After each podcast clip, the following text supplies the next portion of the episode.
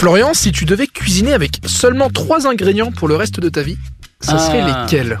Bon, il y aura la base, la pomme de terre, parce qu'on peut tout faire avec des pommes de terre. On peut faire des pommes rissolées, on peut faire de la purée, on peut faire des frites, on peut, on peut faire tout. Donc la purée, c'est la purée, la pomme de terre, la frite, c'est la base. C'est la base d'un repas. Après, tout ce, qu'on- tout ce qui va autour, c'est accessoire. Euh, c'est la cerise sur le gâteau. Donc euh, la pomme de terre, ça c'est sûr. Euh, à côté, je prendrais.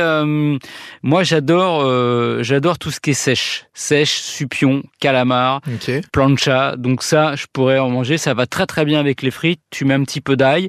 Voilà, comme ça en plus, ça renforce ton côté solitaire vu que de toute façon, une fois que tu as mangé de l'ail, il n'y a plus personne en face de toi. Donc ça dégage la vue. Donc ça fait deux. Ça fait deux. Et le troisième ingrédient, il faudra un petit peu de sucre. Moi, je suis assez sucré quand même. Donc, euh, allez, je prendrai du, je prendrai du chocolat, quoi. Donc il me faut ma petite touche sucrée. Moi, c'est un repas où il n'y a pas la petite touche sucrée, c'est euh, c'est comme un rapport euh, sans atteindre l'orgasme. Il manque un truc. T'as l'impression que tu t'es arrêté juste au bon moment. Le plat que tu cuisinerais à une grosse tête pour la séduire. Ah. Bon alors si je suis un gros lourd, un peu épais, pas très finot, qui genre qui envoie des messages en loose day, je lui ferai un des trucs que j'adore faire, c'est les pâtes à la saucisse. C'est ce que je veux dire? Voilà. Sinon, euh, ça dépend pour séduire qui. Si c'est pour séduire euh, Ariel Dombal par exemple, je ferai, je prendrai un haricot vert, un seul, hein, Et Que- pas plus, attention. voilà que je découperai en petites tranches, tu vois, et que je larderai avec des avec du jambon mais très fin, coupé très très fin, façon euh, feuille de papier à rouler. Tu vois, tu peux faire un joint avec. Et ça, je pense que là, avec ça, je pense que je peux marquer des points avec Ariel. Et en dessert, évidemment, je ferai euh, un carré de chocolat. Pour Ariel, un carré de chocolat, c'est une tablette. Donc je ferai un carré dans le carré. Un carré dans le Un carré. carré de carré.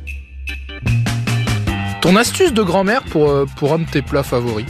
Alors, une astuce de grand-mère bah, qui se ramène euh, aux sèches, parce que c'est très compliqué de faire des sèches, euh, parce que ça, prend beaucoup d'eau, c'est gorgé d'eau, ces saloperies. Et donc, quand tu fais des sèches à la plancha, si elles sont pas dégorgées, euh, ça rend de l'eau et ça grille pas. Et ce qui est bien dans les sèches à la plancha, c'est que ce soit bien grillé, bien cramé. Donc, ce que je fais, c'est que une fois que je les ai achetés, nettoyés, je les, euh, d'abord, je les mets dans un, dans un, dans un panier à salade. Donc, je les fais tourner très vite. c'est la foire du trône, c'est le parc Astérix, c'est Disneyland. Hein. Avant, avant de passer à la casserole, on se fait une- un petit dernier plaisir, tu vois, pour vider un peu d'eau. Et après, je fais cuire de l'eau très chaude, bouillant. Je les trempe dedans une ou deux minutes. Comme ça, ça commence à, à les cuire un peu.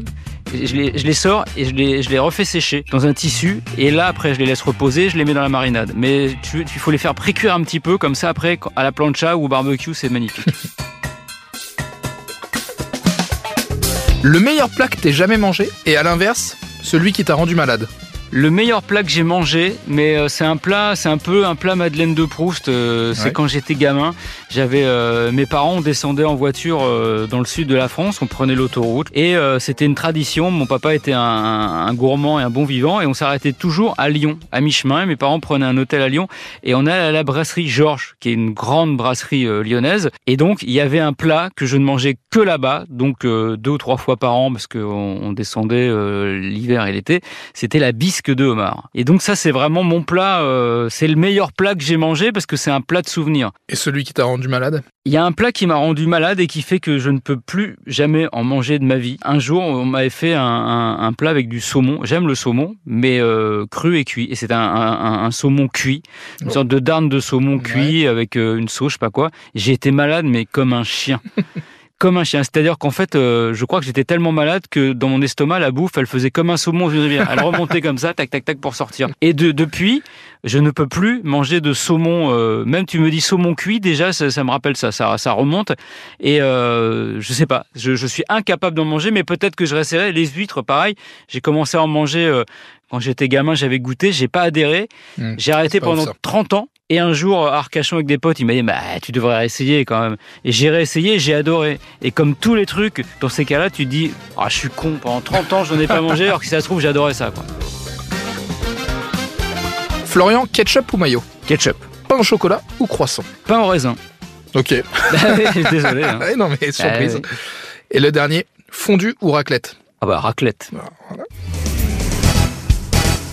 Retrouvez tous nos replays sur l'application RTL ainsi que sur toutes les plateformes partenaires. N'hésitez pas à vous abonner pour ne rien manquer ou pour nous laisser un commentaire.